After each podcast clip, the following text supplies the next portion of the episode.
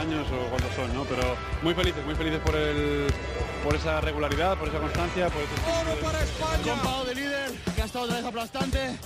Y los demás sumando granitos de arena. Hemos baloncesto, pero hemos ganado. La lleva Ana Cruz, línea divisoria, va a lanzar. ¡Dentro! ¡Dentro! ¡Dentro! Se me ha parecido la Virgen y, y nada, muy contenta. Me volví loco el primer día que pisé la cancha, no me volví loco. Dije que venía esto, la puta. Lo dije, ¿eh? Dije que venía esto.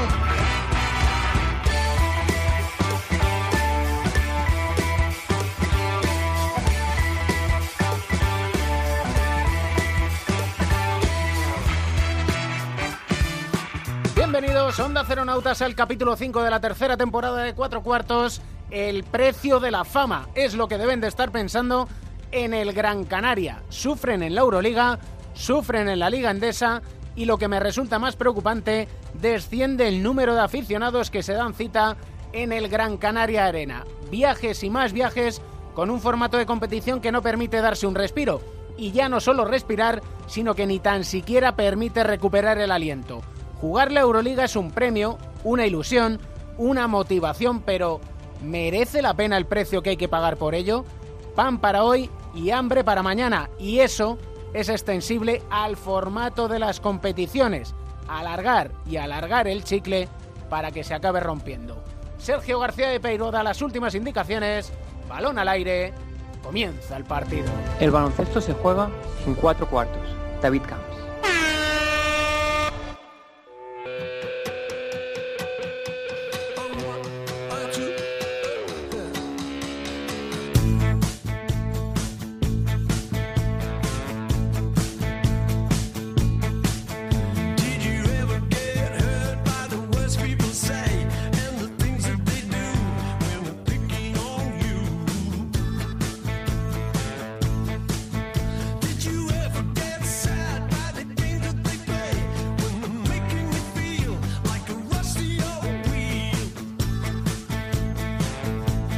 Ha sido cocinero antes que fraile, internacional primero como jugador, luego como seleccionador nacional. La verdad es que tendría que buscar cuántos han conseguido medalla con su selección, primero como jugador y luego como seleccionador y también como ayudante. Somos muy tendentes a criticar sin piedad en nuestro país y nuestro protagonista la verdad es que para desgracia lo ha sufrido, tanto que en los dos últimos años ha tenido que hacer las maletas y marcharse primero a Egipto y después a China, donde está ahora mismo. En el 2016 llevó a la selección española sub-20 al oro en el europeo de Finlandia, pero tampoco le ha servido para entrenar a España. No sé si pesa mucho todavía el 2014, espero que no, la verdad, más allá de el enorme aprecio personal que le tengo por el aprecio y respeto profesional hacia un gran entrenador. Don Juan Antonio Orenga, ¿cómo estás? Pues muy bien, muy bien, un poco lejos, pero la verdad es que muy bien, algo cansado también porque la liga empezó hace, hace un par de semanas y esta es una, yo creo, de las ligas más duras que hay en, en el mundo ahora mismo, y, pero bueno, muy ilusionado y muy contento de, de dónde estoy este año, del equipo, de lo que hemos formado y de, de todo lo que tenemos alrededor. Ni hao. Ni hao, ni hao. ¿Cómo va Ni el hao. chino? Bueno, el chino de momento va, eh, va, difícil, ¿eh? es muy es muy complicado por el tema de, de los acentos aquí es muy difícil, pero pero sí sí bueno ya voy cogiendo las todas las lo que son las comunicaciones a nivel de baloncesto para poder hablar por lo menos con los árbitros un poquito con los jugadores, más que hablarlo yo es entender lo que ellos dicen para poder saber, pero bueno me espero que cuando cuando acabe la temporada pues eh, me pueda defender un poquito más como hice en Egipto que allí sí acabé, acabé pudiéndome comunicar bien con lo que era pues bueno la, la vida normal no el taxista el restaurante lo que fuera pero este es difícil ¿eh? es duro Hemos empezado este cuarto con el último disco de Paul McCartney, que precisamente se llama Egypt Station. Y es que la estación de Egipto ya te hizo un poquito olvidar las penas y ponerte las pilas. No, fíjate que, a ver, el, el, el Mundial de España, pues, pues bueno, fue, fue un- una pena porque fue un partido contra Francia desastroso y tal. Pero bueno, después de después de, de pasar eh, de pasar página, porque hay que pasarla y en España nos cuesta, eh, la experiencia con la sub-20 otra vez, de volver a ganar el oro, que solo lo hemos ganado dos veces, y bueno, pues, pues fue, fue maravilloso con un grupo de, de jugadores que, que, bueno, que ahora están ahí dando el salto todos. Y, luego después de eso venir, irme a Egipto en un proyecto que, que, era, que era muy bonito, coger a la selección senior, a la selección sub-19, intentar eh, levantar el baloncesto de Egipto, meterles en el Mundial. Pues fue una experiencia extraordinaria que no pensé nunca que hubiera vivido en mi vida, porque no, la verdad es que no me pasaba por la cabeza. Y el año de el año que viví en el Cairo, entre Cairo y Alejandría, fue un año muy muy muy bueno, muy bueno a nivel personal, a nivel eh, profesional también.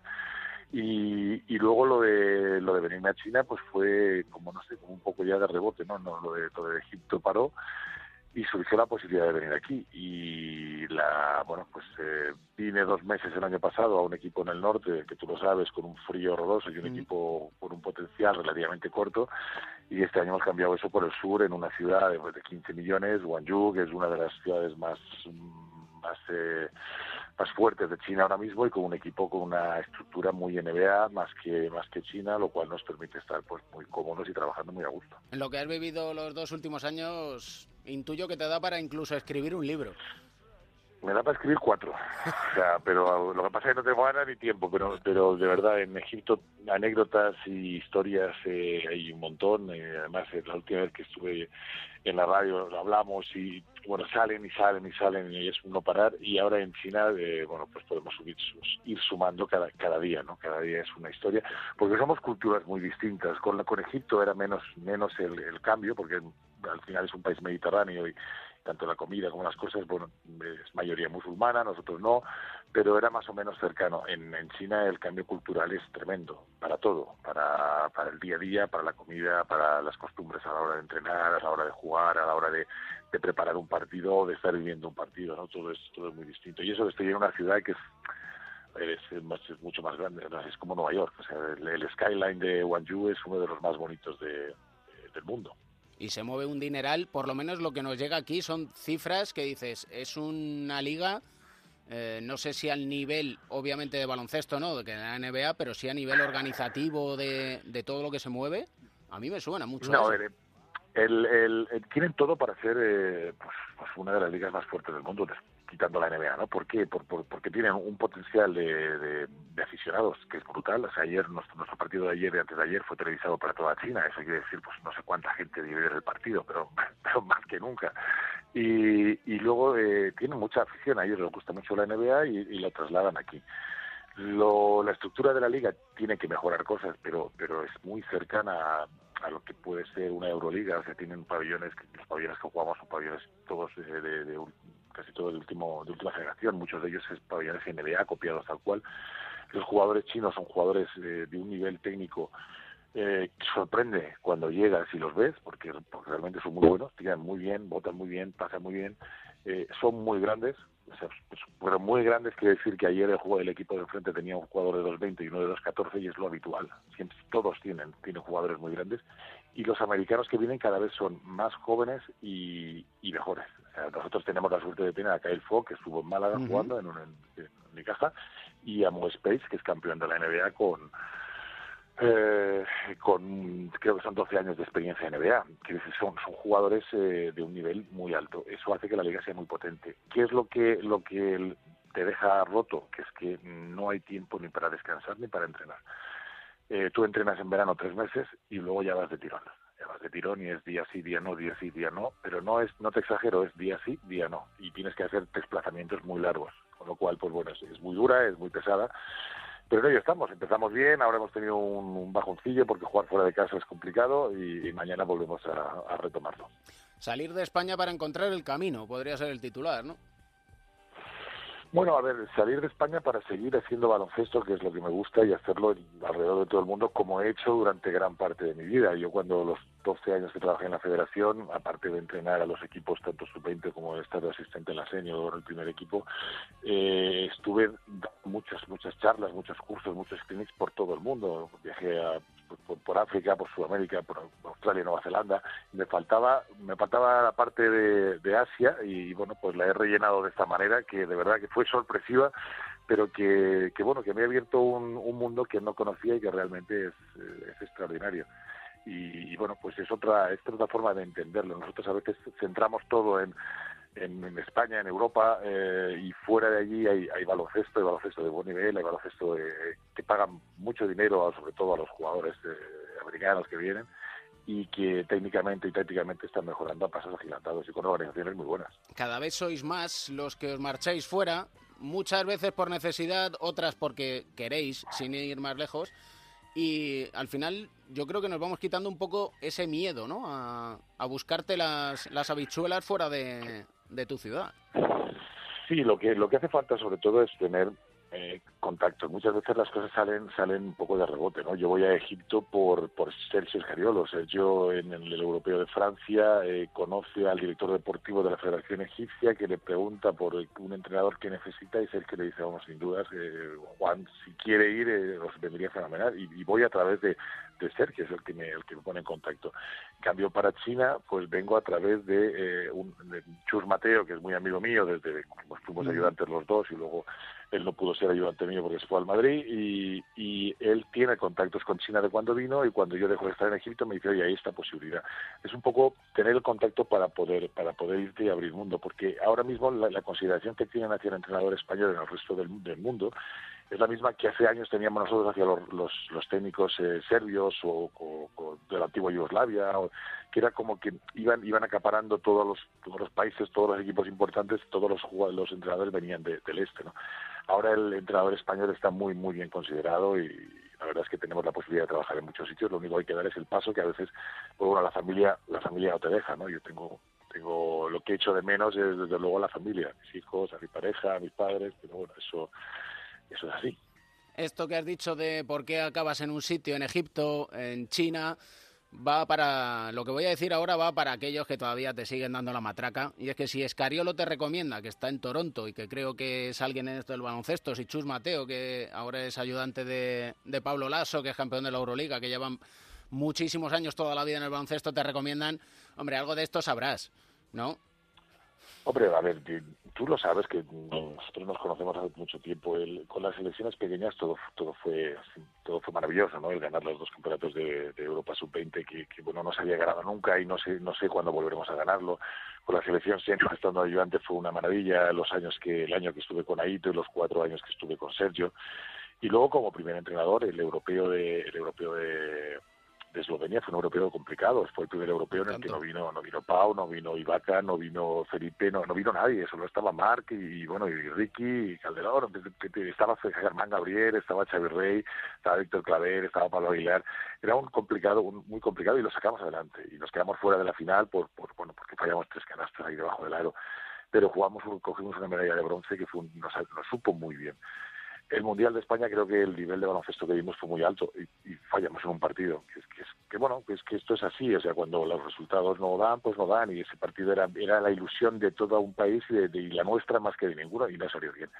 Pero eso no quita para que todo lo que es el trabajo que se hizo y todo el trabajo que seguimos haciendo, pues, pues bueno, sea un buen trabajo. Aquí en China empezamos batiendo el récord de victorias de, la franquicia, ganamos cinco partidos consecutivos que no habían ganado nunca, ahora hemos perdido los últimos cuatro, con lo cual eh, volvemos a estar en, la parte alta de la tabla, pero tenemos que coger otra racha de ganar, porque aquí lo de ganar dentro y fuera es complicado, pero el objetivo es meternos en playoff con un equipo que ha estado solo una vez en la historia en playoff y vamos a intentarlo porque bueno el trabajo de, de, cada día que se está haciendo bueno. Está conmigo Manolo ayer que se vino a, a ayudarme y entre los dos estamos aquí intentando hacer una buena temporada yo no sé quién te vuelve más loco si los chinos o Manolito no.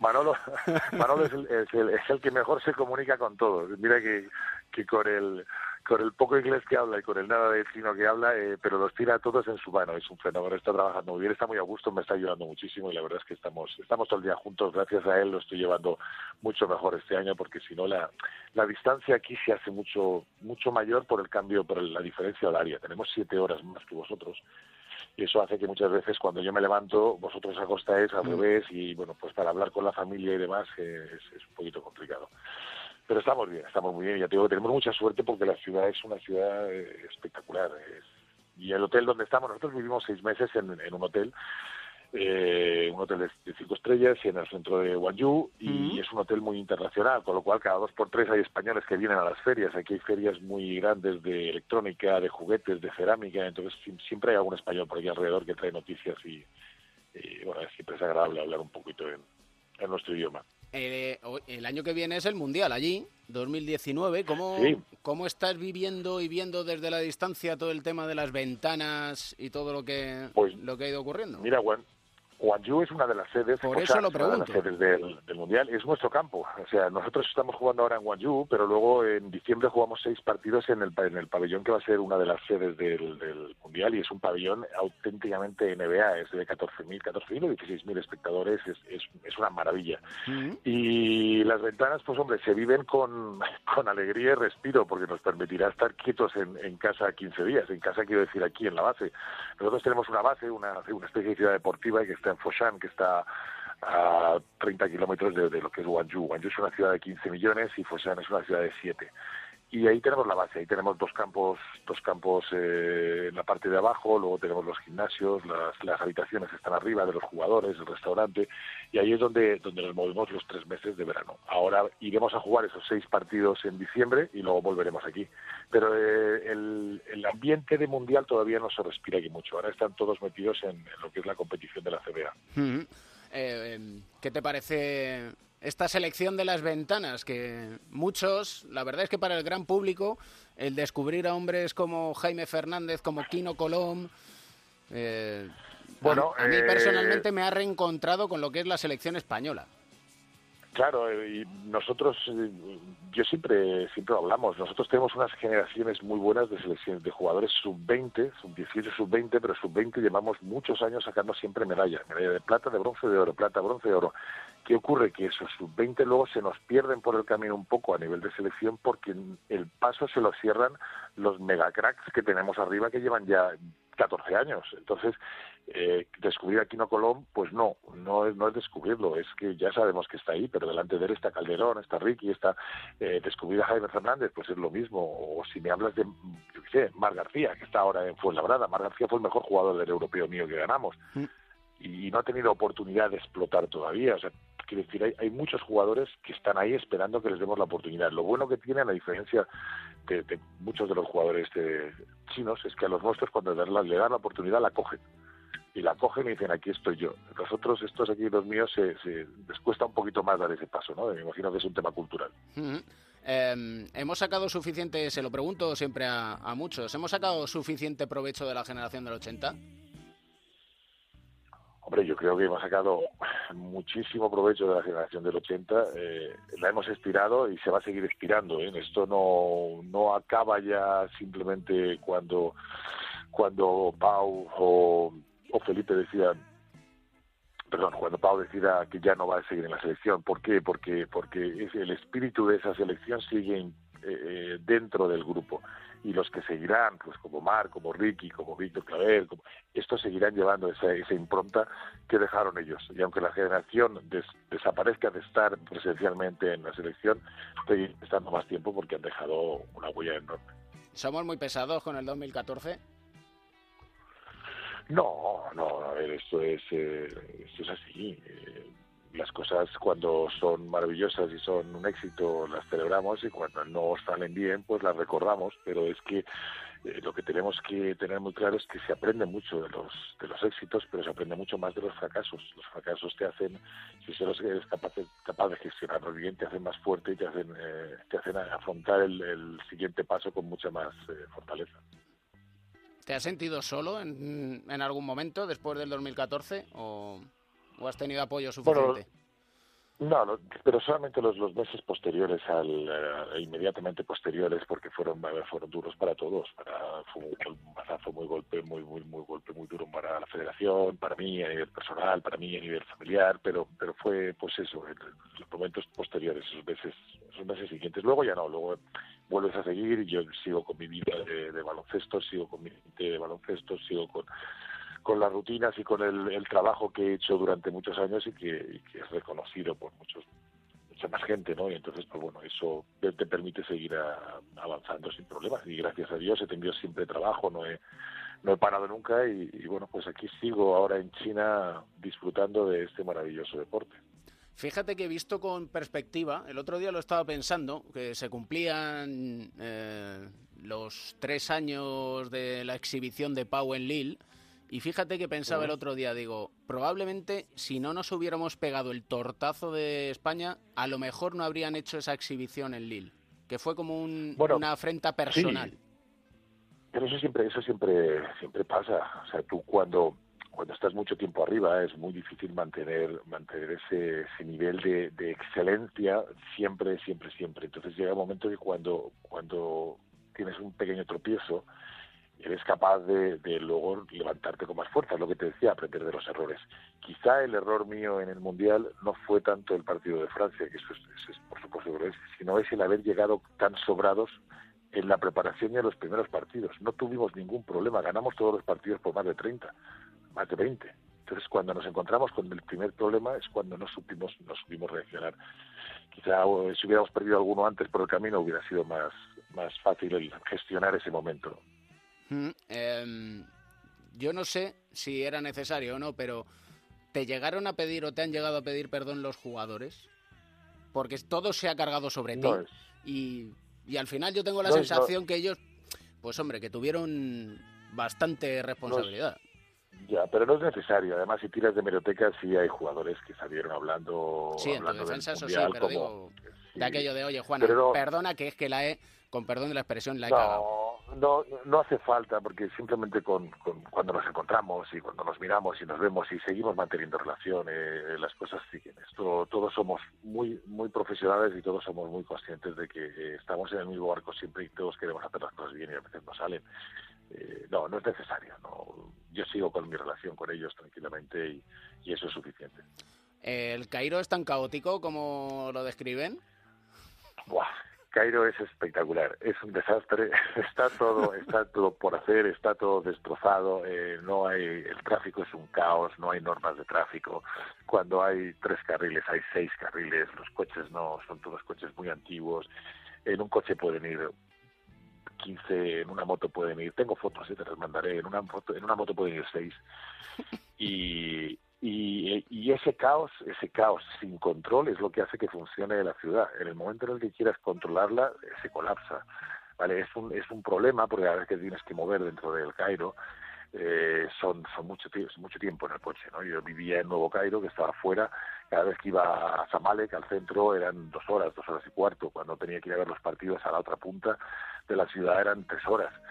Eh, pero bueno, ese, tenías que aprender eh, cuándo te podías mover y, y a disfrutarlo. Me permitió no solo conocer el baloncesto egipcio, sino conocer el Cairo como ciudad faraónica y ciudad musulmana con todas las mezquitas que tiene, que son espectaculares, y luego viajar hacia el sur y viajar hacia el norte, conocer Alejandría, conocer la zona del estrecho, digo del estrecho, perdón, del canal, el canal.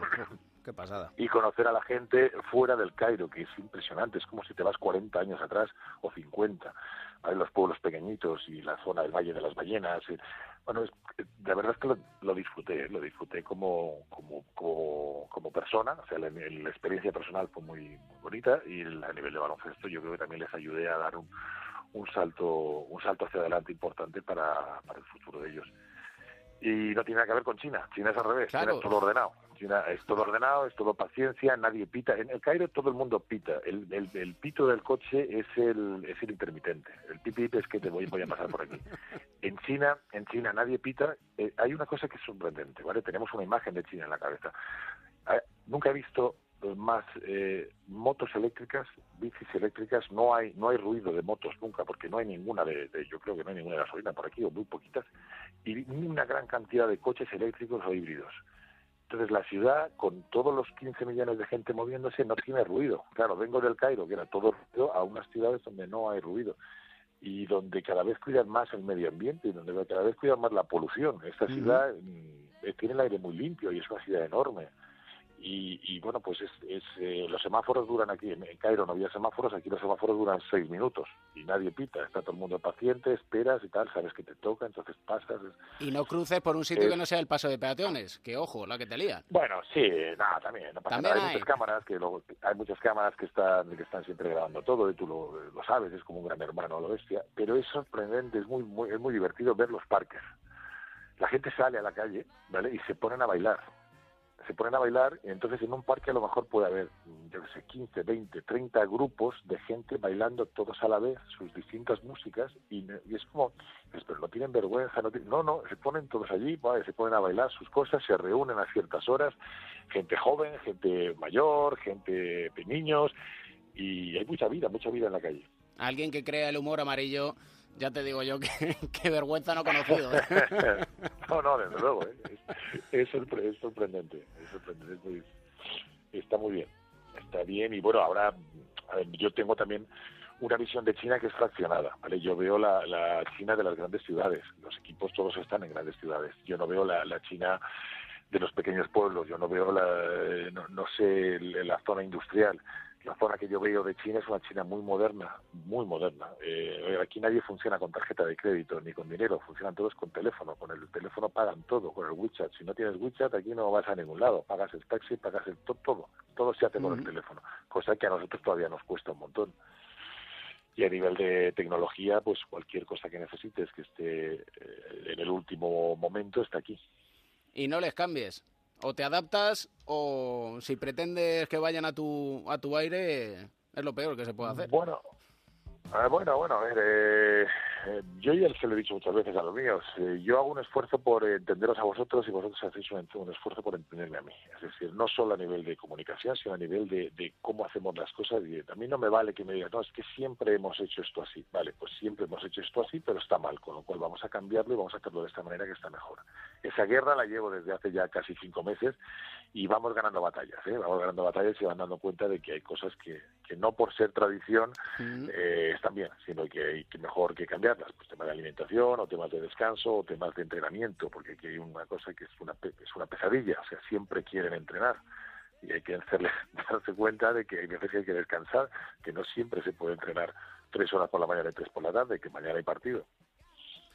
Eso es difícil. En una cultura como esa estaría horas y horas hablando. De aquí a unos meses volvemos a charlar y, y nos cuentas anecdotario vario que tengas.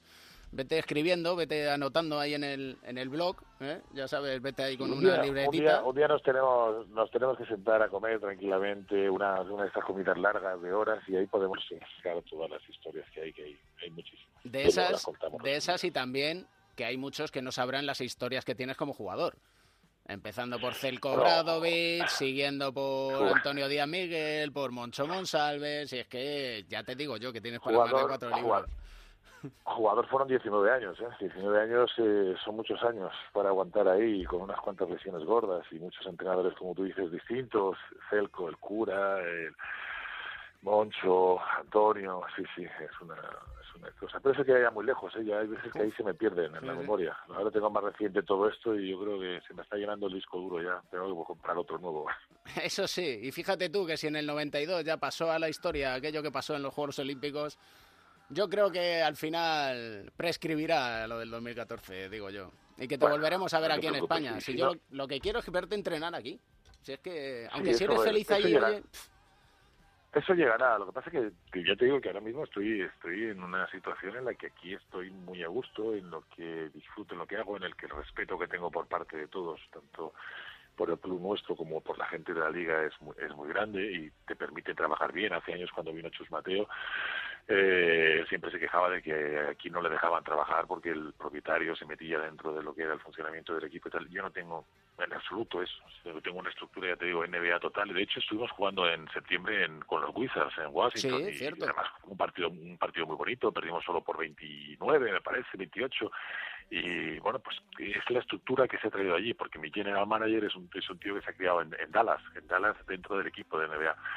Entonces, eh, ahora mismo estoy a gusto. Claro que me gustaría ir a España, pero no sé exactamente cuándo. Pero sí, la familia está allí, mis padres están en Castellón, mis hijos en Madrid, mi pareja en Formentera. Pues bueno, eh, tenemos que repartirnos un poco. tienes ahí que empezar a hacer vuelos ida y vueltas y te dejan. Lo que pasa es que, claro, estando ahí tan lejos, en dos días de descanso que tienes, me parece que es ir, dar un beso y volver. Ida, ida y vuelta son un día para ir y uno para volver, mínimo, ¿eh? son 24 28 horas, no, no puedes hacerlo de otra manera. El viaje más corto se hace prácticamente a través de Doha, son 8 horas más 7 horas, y entonces más los de escalas y demás, pues bueno, pues te vas a las 24, no, de, ahí no, de ahí no bajas. Bendito Skype. Pues bueno. Sí, eh, no, gracias. No, Skype. Ahora mismo es por eh, WeChat aquí, que es como el WhatsApp eh, ahí, y ese es lo que permite la, eh, la comunicación constante, es tenerlo encendido todo el día y funciona muy bien y es como si estuvieras, pues bueno, al lado, ¿no? Te falta el contacto, pero por lo menos el, el, el contacto de voz y el visual sí lo tienes. Y nosotros te seguimos allí por donde pares. Las redes sociales encima, que ahora ya, como te has apuntado ya el Twitter, ya esto es aquí Sí, al a ver, me apunté, pero eso fue culpa vuestra, macho, porque todo el mundo me, me estuvisteis dando la lata de que estaba haciendo muchas cosas por ahí, que estaba, eh, que había cosas que contar y que nadie, nadie las, las veía o nadie las seguía porque no, yo no las contaba. Y entonces, bueno, es todo, es todo muy light, es todo muy blanco, pero lo que quiero es contar las cosas y mandar alguna foto de vez en cuando de lo que hacemos por aquí, porque es, eh, creo que es interesante y que además puede abrir puertas a más gente, porque hay más, a ver, aquí está también eh, Joaquín Ruiz Lorente, está Sergio Pinzas eh, en el Leoní, que fueron campeones de liga el año pasado con su equipo, llevan ya tres, tres años. Eh, hay mucha gente de fútbol en esta ciudad. Guangzhou fue el equipo que fue campeón de liga el año pasado y hay mucha gente de, de- de España que ha venido aquí a trabajar. Hay escuelas del Madrid, creo que también tienen cerca de aquí. Con lo cual, eh, el hacerlo visible creo que es importante para, para gente que quiera venir y que quiera dar el salto. Y tanto que es necesario. Acabamos siempre con una música, así que te dejamos que seas hoy en este capítulo nuestro pinchadiscos. ¿Con qué nos, nos vas a deleitar? A mí me gustaría, me gustaría que me pusierais entre dos aguas de Paco de. Lucía, ¿vale? Porque me, me recuerda, me recuerda a casa, me recuerda a España y, y bueno, pues me gusta la guitarra oírla. De vez en cuando me la pongo antes de los partidos y me, me va muy bien. Y allí son fervientes seguidores de nuestra cultura, así que con este entre dos aguas, espero que no estés allí entre dos aguas, quédate ahí siempre, no. siempre tranquilo, ¿eh? Las aguas son las que hay entre aquí y España. Eso es cierto, eso es cierto. Me alegro que estés feliz, ¿eh, Juanan? Gracias, gracias. Sé que lo dices de verdad. Y nada, que aquí tienes tu casa, ¿eh? Que lo sabes. Venga. Quedamos en esa, en esa, en esa comida pendiente hombre. para contarnos todas las historietas. Correcto, que tenemos unas cuantas. Un abrazo fuerte. Muy bien. Un abrazo. Hasta luego. Gracias por llamar.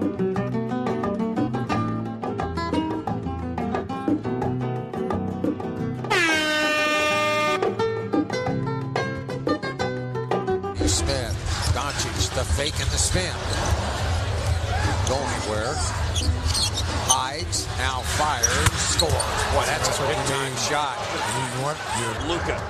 Close out by Justin Holiday. Luca never got the separation. Holiday recovers well after he left his feet. Now the screen helps it out, and Luca nails it. Big three ball from the rookie.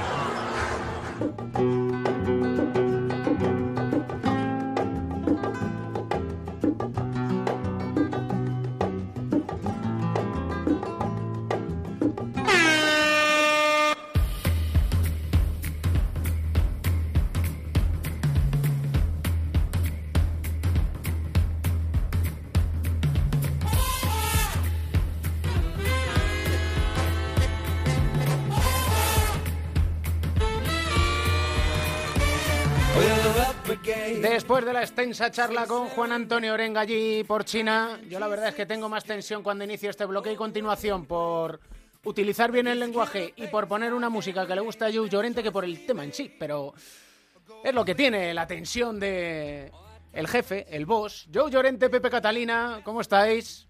Hola. ¿Qué tal? Muy buenas, muy buenas, David. Me tenso, me tenso, porque me pones ahí deberes duros, Joe, y uff, yo creo que poco a poco... Nada más lejos de. Voy respondiendo, Te ¿eh? invito a que utilices tu. Iba a decir tu escaso raciocinio, pero Mi nulo. tu inteligencia. ¿Qué tal? Cuéntame, a ver qué me vas a decir. Pues a ver, eh, esta canción de momento para el pick and roll yo creo que os gusta. A ver, Pepe seguro, pero Joe ya... Sí, sí, a mí sí, a mí sí me gusta, sí, sí. Pepe, ten en cuenta que viene Michael Bublé el año que viene, ¿eh? Ah, muy bien, jolín. ¿Eh? Se ha quedado, jo. ¿No es de tu, tu tercio? ¿No vas a dejarte caer por Madrid? Bueno, a lo mejor. eh, Últimamente estamos aprovechando los buenos conciertos que están, que están viniendo a Madrid para verlos, así que, ¿por qué no? Esto nos pasa, por ejemplo, con el baloncesto y con el canoe, que tenemos para ver en Madrid la Le Boro, que es el tema que teníamos pendiente del capítulo anterior y la verdad es que es una competición que ha subido, lo decía Pepe Catalina, mucho el nivel y es que equipos de gran calidad. Sí, ha subido, ha subido, ha subido el nivel porque porque ya hay, vuelve a haber descensos, porque descensos de ACB a, eh, a Leporo, porque hay ascensos. Es decir, antes era una competición estancada, hasta cierto punto, pues eh, estéril, ¿no? Eh, por eh, lo que suponía para los equipos el, el, disputar una competición en la que luego el, premio grande no lo iban a tener. Eh, hemos hablado de hasta eh, tres ascensos fallidos del Club Atapuerca a Burgos, aquel autocid famoso, y fue la nueva sociedad que crearon, el Club Antes de Miraflores, el que finalmente lo consiguió, una vez que la ACB en sus reuniones con los diferentes estamentos eh, oportunos involucrados en todo este tema, con la FEB, con el Consejo Superior de Deportes, pues de una vez por todas, con Secretario de Estado para el Deporte, dieron con una fórmula que facilitara este, este, este estancamiento, que lo único que hacía era eh, generar una situación ridícula en la que lo deportivo no primaba, hablando de la competición deportiva. A partir de ahí, pues esto ha generado en la competición un, un despertar, un despertar, entonces, eh, y un aliciente. Este año hay, si repasáis la, la liga, hay unos cuantos clubes con pasado a CB, hay un buen número de clubes con pasado a CB, lo cual le da una reputación y un interés importante y está claro que los equipos que asciendan van a poder ascender porque los eh, requisitos que hay a día de hoy pues son asumibles. Eso hace que la LEP vuelva a ser atractiva para los jugadores, para los clubes, para los clubes, para los representantes. Es una liga que no es de primera división en España, pero es considerada una, como una primera liga a nivel europeo y ahora lo que tiene que mejorar un poco es en su difusión, ¿no? Con esta venta de los derechos televisivos a la Liga Televisión, mmm, dejando de lado la, la plataforma FTV, que todavía, digamos, está en, un proceso muy de iniciación, muy embrionario, y veremos dónde termina, ¿no? Las retransmisiones son buenas, no hay duda, pero son pocas, escasas y además de momento por un a través de, de unos medios tecnológicos pues que no están al alcance de todos, como pueden ser los teléfonos móviles, eh, que sí que los tenemos, pero hay que descargarse una aplicación y es incómoda y, hay mucha gente mayor, a la que le gusta el baloncesto y bueno, yo creo que el baloncesto no tiene que pasar realmente es por la televisión, que es el, medio donde cualquier cosa y, y, el deporte en particular no es eh, excepción y sobre todo el baloncesto y sobre todo la Liga LEP necesita ser conocida y necesita ser promovida y tener esa visibilidad súper necesaria para ser rentable.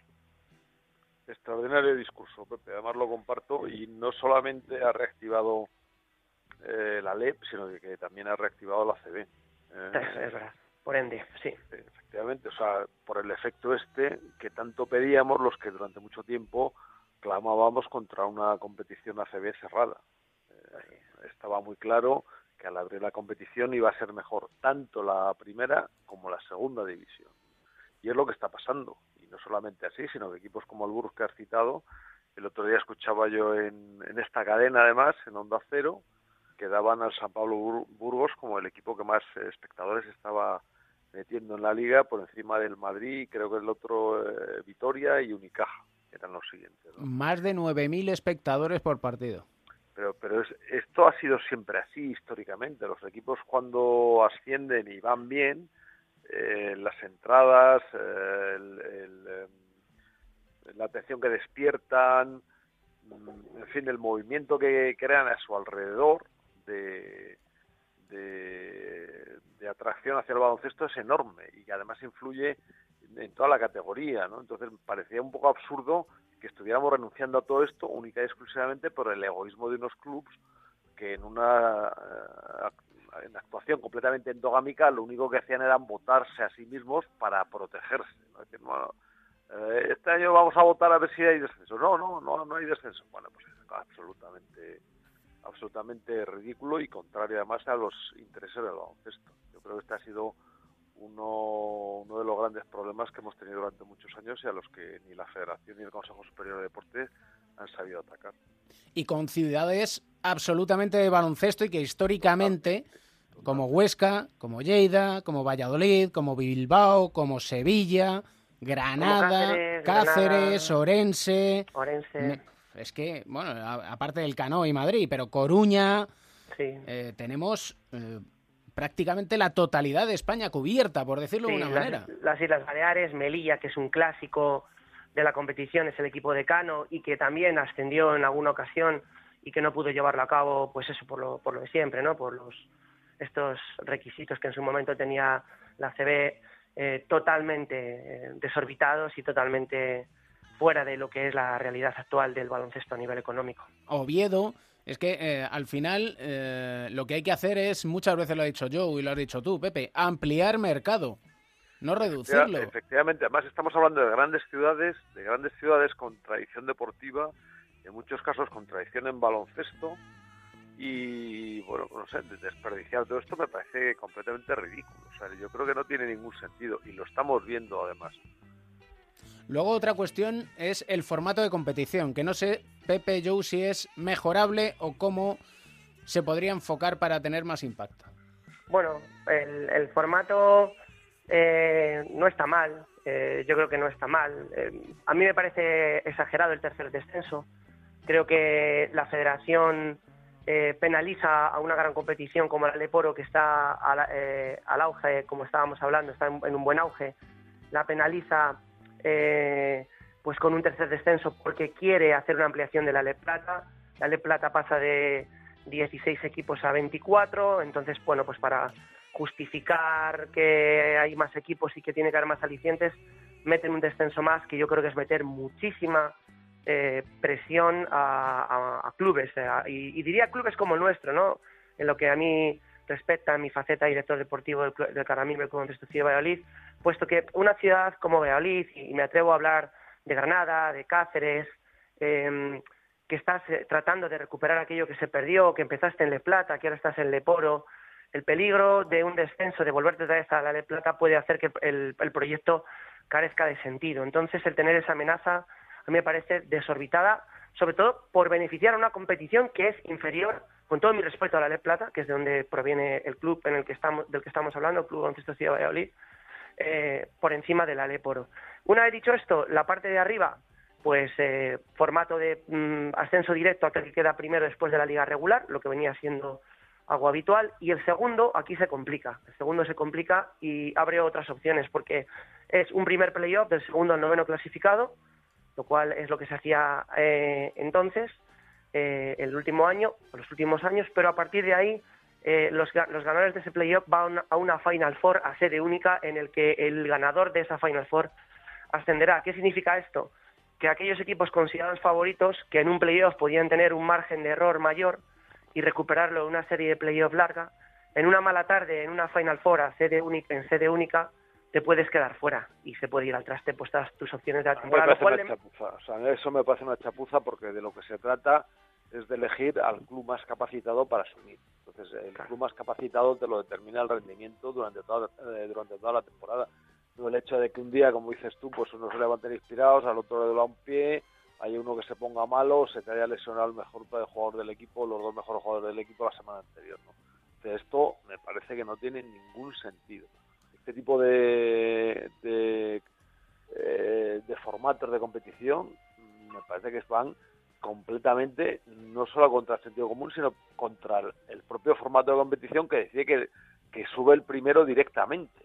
O sea, si la primera plaza la otorgas por la, por la fórmula de la regularidad, ¿cómo puedes otorgar la segunda eh, por la fórmula de, la circunstancialidad? O sea, me parece que no tiene ningún sentido.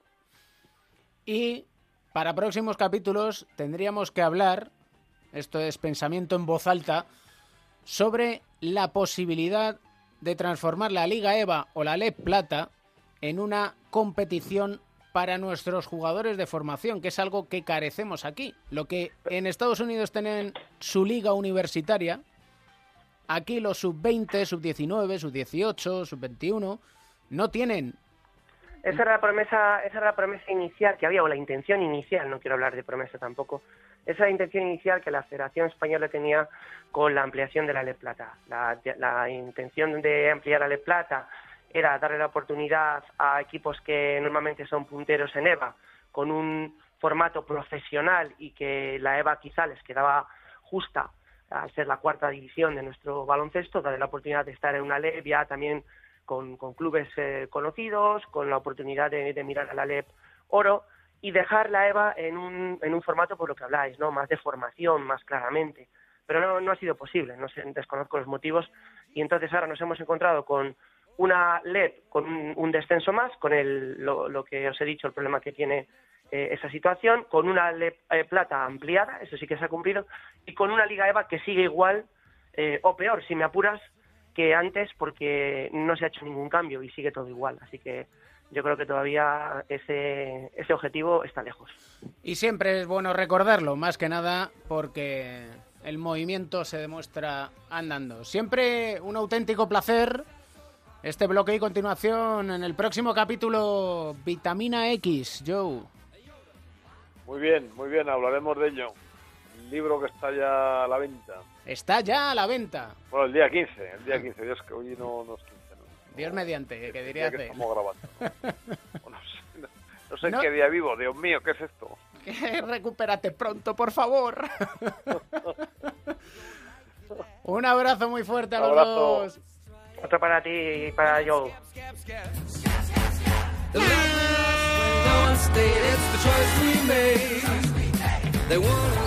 Got one his time this league as a defender, but his offensive game has come along. El Toro. Hernan Gomez give the assist to Kemba. We don't care, the choice is there.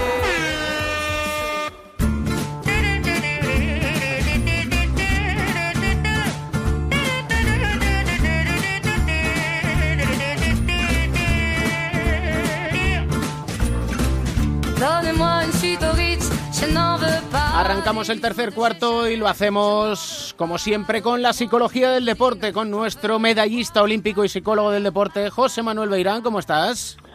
Muy bien, David.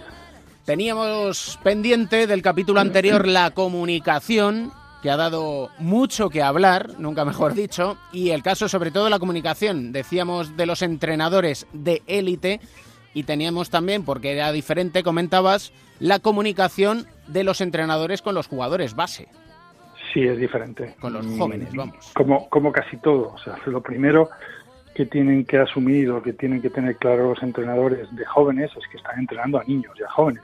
Y entonces tienen que asumir la responsabilidad de su formación. Y es una gran responsabilidad, por cierto, la que tienen. Entonces no es lo mismo que los entrenadores de profesionales.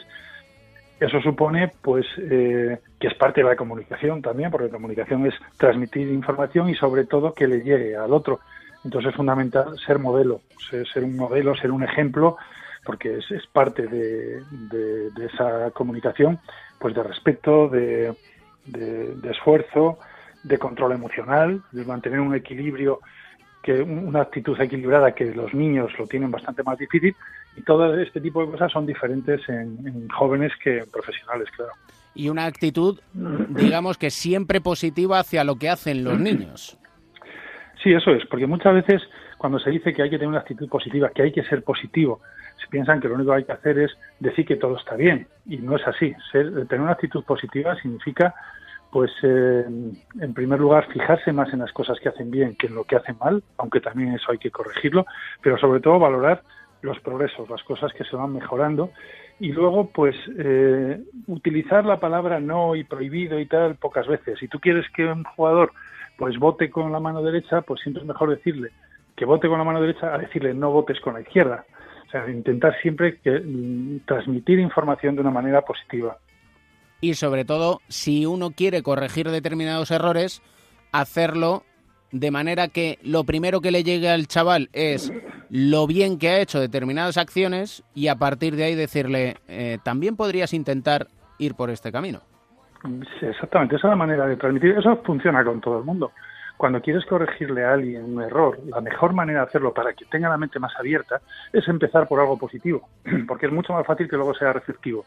Si tú empiezas metiendo una bronca, lo primero, eh, se va, va a cerrar los oídos un poco, por lo menos la, la- la atención. Va a decir, bueno, hay otra bronca. Incluso si se lo haces muchas veces y continuamente estás metiendo broncas, llega un momento que no sirve absolutamente para nada. Pero la mejor manera es esa. Mm, Primero le dices algo que esté bien, que sea verdad, siempre que sea verdad. A veces hay que buscarlo, pero hay que ser sincero en eso. Entonces hay que empezar diciendo, bueno, aquí te has esforzado, esto que has intentado hacer era una buena idea, pero, y ahora es cuando empiezas a contarle lo que ha hecho mal y cómo lo tendría que hacer. Y acabar también de otra manera positiva, también diciéndole, bueno, pues ahora, por ejemplo, repite esto, a ver si lo haces bien, y cuando lo hace bien reforzarlo, ¿ves? Lo has entendido perfectamente o eh, a lo largo del partido o el entrenamiento, en el momento que lo haga bien por primera vez, reforzarlo otra vez. O sea, empezar siempre por algo positivo, luego corregir esos errores y acabar también con, con algo que le refuerce. ¿Y cómo se puede conseguir que los jugadores jóvenes no tengan miedo a ejecutar determinadas acciones?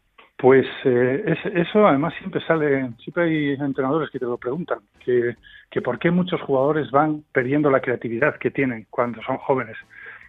Y tiene que ver con esto, con, con separar las acciones con los resultados de las acciones. Si tú un jugador que pierde un balón, lo primero que haces es pegarle un grito y decirle que no vuelva a perder un balón más, no quiero que perdamos un balón más, eso es bastante fácil de conseguir, pero lo que va a hacer ese jugador es que no va a volver a arriesgar. Sea, ese jugador va a empezar a ser un poco un robot como, como estamos consiguiendo con muchos, con muchos jóvenes y no va a perder balones. Pero nosotros lo que queremos no es que no pierda balones, sino que siga intentando hacer las cosas bien. Entonces, si por ejemplo tú has perdido un balón porque el pase estaba más da- mal dado, hay que saber si, si era una mala decisión o una mala ejecución. Por ejemplo, es un niño que no tiene fuerza para dar un pase largo. Él ha levantado la cabeza, ha visto un jugador de su equipo que va solo delante y le da un pase. No tiene fuerza suficiente para llegar o técnicamente no lo hace bien para que llegue el balón, entonces si le decimos que no vuelva a perder un balón, no va a volver a levantar poco a poco la cabeza. Y lo que queremos es que siga levantando la cabeza para ver el juego. Tenemos que empezar, lo que decíamos antes, diciéndole, buena decisión, está muy bien que levantes la cabeza, pero ahora no tienes fuerza suficiente o no sabes hacerlo y vamos a darle la solución. Pues esta semana vas a entrenar más este pase, poco a poco sigue levantando la cabeza y si ves que está muy lejos, mm, no das ese pase, pero, pero que lo veas. Porque es la manera de conseguir que los jugadores sigan teniendo visión de juego, que es una cosa que es mucho más difícil de enseñar que, que- que la técnica, por ejemplo. Me estoy acordando de cuando, una vez siendo pequeño, ¿eh? entrenando, precisamente yo era más pasador que tirador. Pero vamos, y el caso es que en una jugada de contraataque fui, lancé de tres y anoté, casualmente. A la siguiente jugada, que otra vez hicimos el mismo contraataque, en lugar de tirar, lo que hice fue pasar. Y el entrenador me dijo, ¿por qué no has tirado si la anterior la has metido? si, eh, si tenías que si tenías buen tiro pues perfectamente otra cosa es que a lo mejor eh, no fuera un buen tiro el primero que puede pasar no es un buen tiro pero la metes y entonces piensas que lo has hecho bien el entrenador algunas veces está encantado porque ha entrado y luego la siguiente vez pues te puede decir que, que no tenías que haber tirado porque tenías alguien encima. Pues que la anterior la metiste. Por eso digo que es tan importante a estas edades separar la- las decisiones de, y la ejecución de los resultados. O sea, lo eso lo trabajamos mucho, por ejemplo, cuando entrenas tiro, especialmente con los jóvenes, eliminando estímulos que no tienen nada que ver. Por ejemplo, si tú estás intentando mejorar una mecánica de tiro, eh, es bueno algunas veces tirar a una pared, tirar al tablero, tirar al aire, para eliminar el estímulo de ver si entra o no entra. Porque muchas veces tú tiras mal y entra. Te crees que lo has hecho bien. No, no, lo que estamos trabajando es el gesto técnico, no si entra o no entra. Pues en ese caso es lo mismo, hay que separar la ejecución del resultado. Siempre aprendemos una cosa nueva en este diván de Beirán con José Manuel Beirán y de lo que hemos hablado en esta comunicación con los jóvenes nos lleva a, próximos capítulos hablar, por ejemplo, de la corrección de errores, que hemos dicho de manera somera cómo poder corregir los errores, pero yo creo que podemos ahondar en ese aspecto y en otros muchos, como siempre, en este espacio para la psicología del deporte tan necesaria en el deporte, tanto profesional como amateur, como también en el de formación. Siempre un placer, maestro. Y para mí, encantado de hablar de, de los jugadores jóvenes y los entrenadores.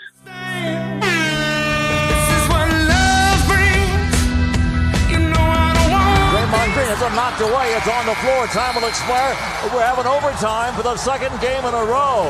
Oh, real run. Can you believe that?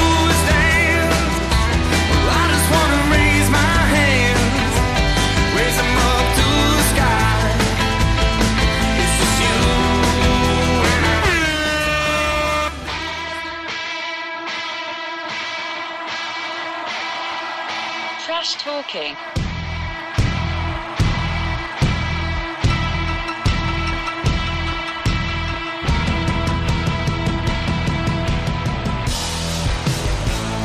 Toker Alberto Pereiro, ¿cómo estás? ¿Qué tal, querido? ¿Cómo estás? Muy buenas. Madre mía, ¿cómo está la bahía? Buah. Uh. Bueno, tanta paz lleven como dejen. Y uh. cuanto más líos tengan, mejor para los demás. Tenemos hoy la crónica en rosa, un poquito casi que va a ser crónica negra. De, de to- de todas maneras, eh, ¿Draymond Green que es tonto o qué le pasa? O sea, no, no, sincer- bueno, saluda al, Se ha re- a- al compa reído de- y, y nos reímos todos. Se ha reído de fondo. Papá de Mateo Edusel, ¿cómo estás? Muy bien, es inevitable. O sea, ya es que está ahí escupiendo tras Tolkien, ha puesto el ventilador y... Bueno, pero vamos, vamos. Y, y- y da igual el color que salga, pero vamos a ver, el tema es, eh, ¿tienen pasta para renovarlos a todos? No, ¿no? Pero es que tampoco, igual tampoco tienen pasta para renovar a Draymond Green, ¿eh? Si pagan impuestos. No, no, sí, ya está, eh, lo que quieras. Bueno, sí, es verdad que se me olvidaba que el único equipo al que tiene asco eh, nuestro colega, el amigo de Rubiales, es a los Lakers, ¿sabes? Entonces, es lo que hay que le vamos a hacer. Pero Pues bueno. no, perdona que te diga, pero a mí de pequeño me llamaban Magic. No sé por qué. A- a Eh, Qué desastre. Bueno, lo contamos bien contado, ¿no? Digo yo, porque, eh, hombre, muchos van a decir, si ya sabemos que van la Bahía, Sí, bueno, Draymond Green, Golden State... Última jugada del partido de hace unos días contra los Clippers, 106-106, coge el rebote eh, Draymond Green, Durant se toca el pecho como diciendo, oye, dámela a mí que es la última, Eh, antes de ir a la prórroga, Draymond Green hace el ridículo, o sea, coge el rebote, se tropieza, se hace eh, del orden de 12 o 14 metros, eh, sorteando rivales, perdiendo el balón hasta que se cae al suelo, Eh, el partido se va a la prórroga y lo pierden. Eh, llega el, tiempo de descanso entre el final del partido y la prórroga y empieza a haber una bronca en el banquillo de unos Warriors que no tenían a Curry, que a mí, a no ser que me diga lo contrario, no vi a Curry por el banquillo, sí vi a Cousins, que no estaba con unas gafas doradas dignas de, de Dussel, eh, pero eh, no vi a Curry. Eh, Draymond Green eh, contesta a un gesto de Durán después de aplaudirle y tocarse el pecho como diciendo dame a mí que es la última otra vez ya una vez sentados y empieza a soltar de todo por la boca. Después llega ha sido Mark Stein, ¿no? El que lo ha contado primero. Sí. Eh, pues bien, el motivo de la bronca de Draymond Green es para qué te voy a dar el balón si tú ya estás pensando en la agencia libre del año que viene. Eh, la consecuencia de todo esto ha sido una sanción de eh, un partido y la paga, ¿no? Eh, para Draymond Green creo que no cobra los el partido de sanción que Sí, el equivalente. el- el equivalente al partido de sanción que le ha metido su propio equipo. Así que veremos a ver cómo termina. Pero lo que está claro es que eso sumado a las declaraciones a TMZ de la mamá de Kevin Durant diciendo quiero a LeBron James y quiero a Magic Johnson, pues venga, vamos a empezar con el ventilador en todos los sitios porque esto va a ser una maravilla. También digo una cosa, me lo han recordado en Twitter, bueno, nos lo han recordado a los dos, creo. Eh, si los Warriors pierden a Durant, vuelven al equipo del 73-9. o sea, Es que yo no es por también te digo que no ganaron el anillo. ¿eh? No O sea es que- por superarte en cuanto a ventilador, pero no me gusta nada la actitud de Kevin Durant. Pues yo creo que se va a marchar sí o sí. Pero Eh, es que está en pero modo, también te digo que yo está en dudo modo mucho. envidioso. Yo está también- en modo que no. Pero, es que- pero vamos a ver, está en modo que no. Pero, pero Draymond Green no, se aburre de montar pollos, ya los tiene que montar en casa también. Porque tiene pollos con, medio, con media NBA, ¿eh? Sí, con media NBA, esas patadas que soltaban los rebotes, aquellas que le costaron un anillo a, a los Warriors, pero la verdad es que lo que dices eh, con, con Durant que puede tener, ¿eh? fíjate la que podían haber liado en, en Oklahoma, lo que pudo ser Oklahoma y lo que y lo que no fue, ¿eh? porque Oklahoma podía ser los Warriors de, de, de estos últimos años, ¿eh? con Harden, Westbrook, con Bueno, él. Harden, además, hay que, recordar, hay que recordar a la gente que a Harden lo traspasaron, ¿eh? Que, no, eh, que a Harden no es que se fuera a la agencia libre, se iba a marchar igual. Se iba a terminar la temporada y se iba a marchar, pero lo traspasaron. Kevin Martin me parece que fue el cambio, ¿no? Sí, con, ya ves tú. con Jeremy Lamb y una serie de jugadores que luego no, no hicieron nada, pero, pero bueno. Bueno, va a estar calentito el verano que viene. Vamos, no hay que engañarle a nadie. O sea, los Lakers van a ser los primeros que van a poner, vamos, o sea, van... eh, no- Magic se ríe. te- Cuando Magic se ríe en los partidos de los Dodgers, que peligra. Gente, tenemos 48 millones, que la gente eh, tiene que saber que eh, los Lakers van a ser posiblemente el equipo que más pasta tenga en la agencia libre el año que viene para gastar. Muchos tienen que renovar, nosotros me parece que vamos a renovar poco. O sea Y que- en el próximo capítulo hablaremos de Melo. Bueno, de Melo.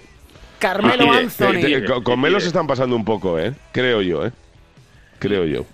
Yo creo que están siendo muy injustos con él también.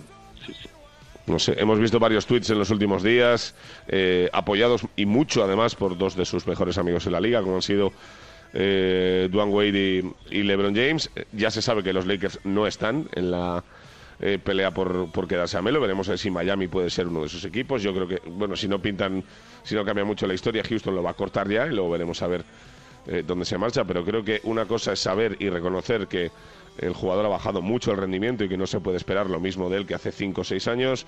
Y otra cosa es intentar ridiculizar a un tío que ha sido Dios en la liga. ¿eh? Cuidado porque eh, igual hay que buscar un término medio entre una cosa y la otra. ¿eh? Y el guiño de Kyrie Irving para que, quién sabe, si puede ser algo. un jugador, sí, un, un verde de los Yo te digo que no hay jugador en la liga que tenga más cara de haberse fumado algo que Kyrie Irving. O sea, te lo digo en serio. O sea, es de, de todos los que conozco, el único que tiene los ojos a medio abrir. El único, ¿eh?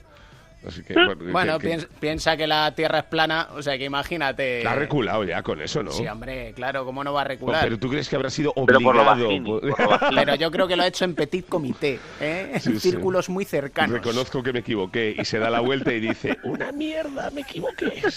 Eso eso Me compré ahí un telescopio para ver las Sí, cosas. señor, como el de Armageddon. Quiero ponerle el nombre de Melo. Fui el primero que lo vi yo.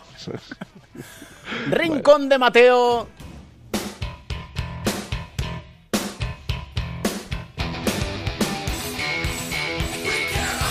Teníamos varias historias que contar, Edu, y vamos a explicar una de ellas, ¿no? Sí, vamos con... Pero el tiro libre de, Ma- de Fultz no me lo puedes no, explicar, ¿no? el de Full es inexplicable. Yo creo que ese juego ya ha quedado marcado, ¿eh? Para... No sé qué tipo de lesión ha debido tener, física o, O Sí, sí, mental. o en el mental, aspecto sí. mental, pero pero se ha quedado muy marcado. Pero bueno, vamos a hablar de Pascal Siakam, el jugador de, de la semana, sorprendente jugador de la semana. Apenas lleva dos temporadas en, en la NBA y este año está siendo para mí una de las claves del gran arranque de, de Toronto y eso que, y, y que le da mucha profundidad de banquillo a- al equipo de Canadá para postularse a candidato en el, en el este, ¿no? O sea, mucho han hablado de la llegada de Kawhi Leonard, pero la, la irrupción un poco inesperada de, de este pivot que no llega a la estatura de pivot, yo creo que ha sido ha sido clave. Es un jugador que que ya desde pequeño empezó a saber lo que era el trabajo duro, ¿no? Allí en Camerún. Él, iba para futbolista, le gustaba el fútbol y de hecho de, de él llegó a decir en su momento que, a él no le gustaba el baloncesto. Llegó al básquet por un poco por casualidad, por un campamento que había en 2012, fíjate, en, eh, le invitaron a jugar en un campamento de 2012 en, en Sudáfrica, en el campamento de Luke Mbamute, que es uno de los grandes mentores de los jugadores afroamericanos en la NBA, y allí él fue a jugar a, a Sudáfrica y dijo que bueno, pues que, que- que vale, que le parecía genial la, la iniciativa porque así era un viaje gratis al que pudiera ver a su hermana, ¿no? que estaba en ese momento allí, y allí, fíjate el desconocimiento que tenía, él no había visto casi partidos de la NBA, estaban allí como estrellas invitadas eh, Ibaka, que ahora es compañero suyo, y Lou Olden, y él iba preguntando al resto de los jugadores que había por ahí, oye, ¿estos tíos quiénes son? La gente se pensaba que estaba de WhatsApp, pero es que de verdad no les, no les conocía. Él empezó a despuntar y de allí se fue a, a- a Estados Unidos, eh, luego acabó jugando en la Universidad de, de Nuevo México, él dice que lo pasó muy mal en su año de, de freshman porque le pateaban el culo literalmente en los, en los entrenamientos, pero esa rabia contenida que él tenía le hizo crecer como jugador. Y luego hubo otro momento muy complicado para él que fue en 2014 cuando le llamó una de sus hermanas y le dijo que su padre había fallecido. Y él utilizó el sueño de su padre que era ver a su hijo algún día en la, en la NBA como para, para cumplirlo. De allí fue un entrenamiento que él no tuvo muchas esperanzas de, para con los Raptors en Buffalo. Y allí jugó contra est- estaban allí presentes Puetel, que también es ahora compañero suyo, y Scal Lavisier, que era un jugador que luego seleccionaron después de él en el, en el draft.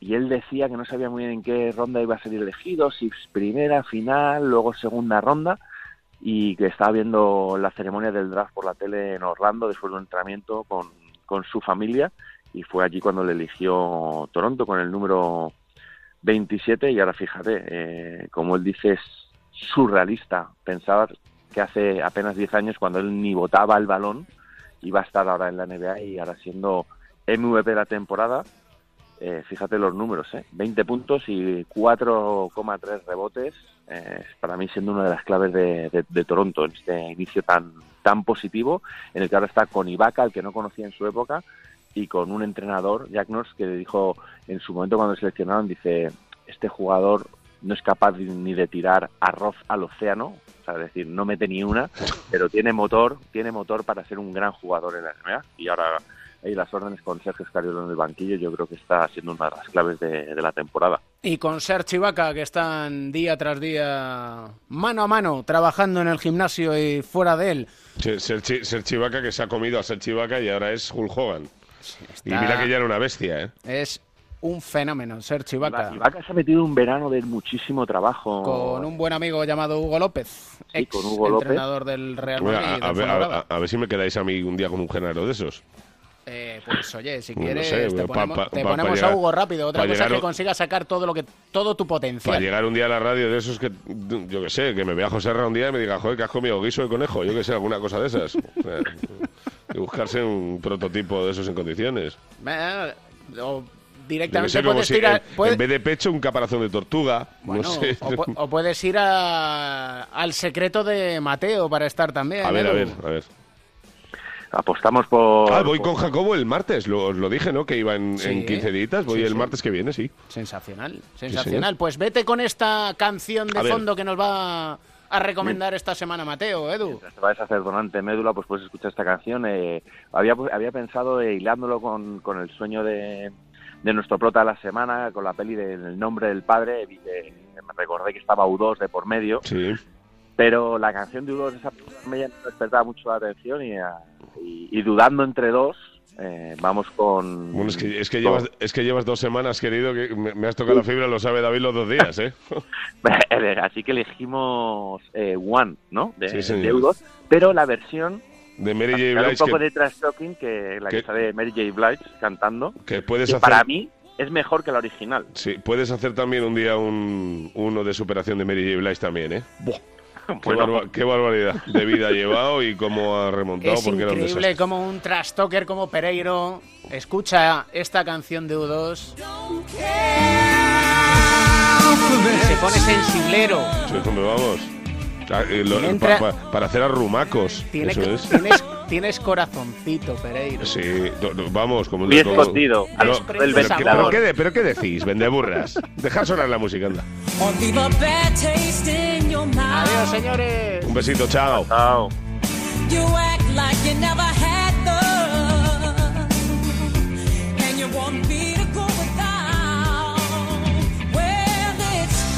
Sostenernos el uno al otro, dice este clásico de U2, y eso hacemos aquí en cuatro cuartos. Nos apoyamos unos a otros, huimos de egos en beneficio del equipo. Igual es lo que hemos aprendido de este deporte llamado baloncesto. Eso y buscar y encontrar siempre un buen motivo para sonreír.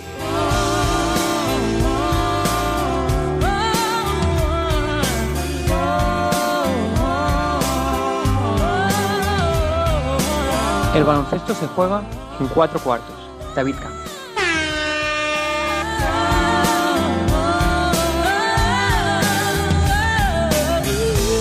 Have you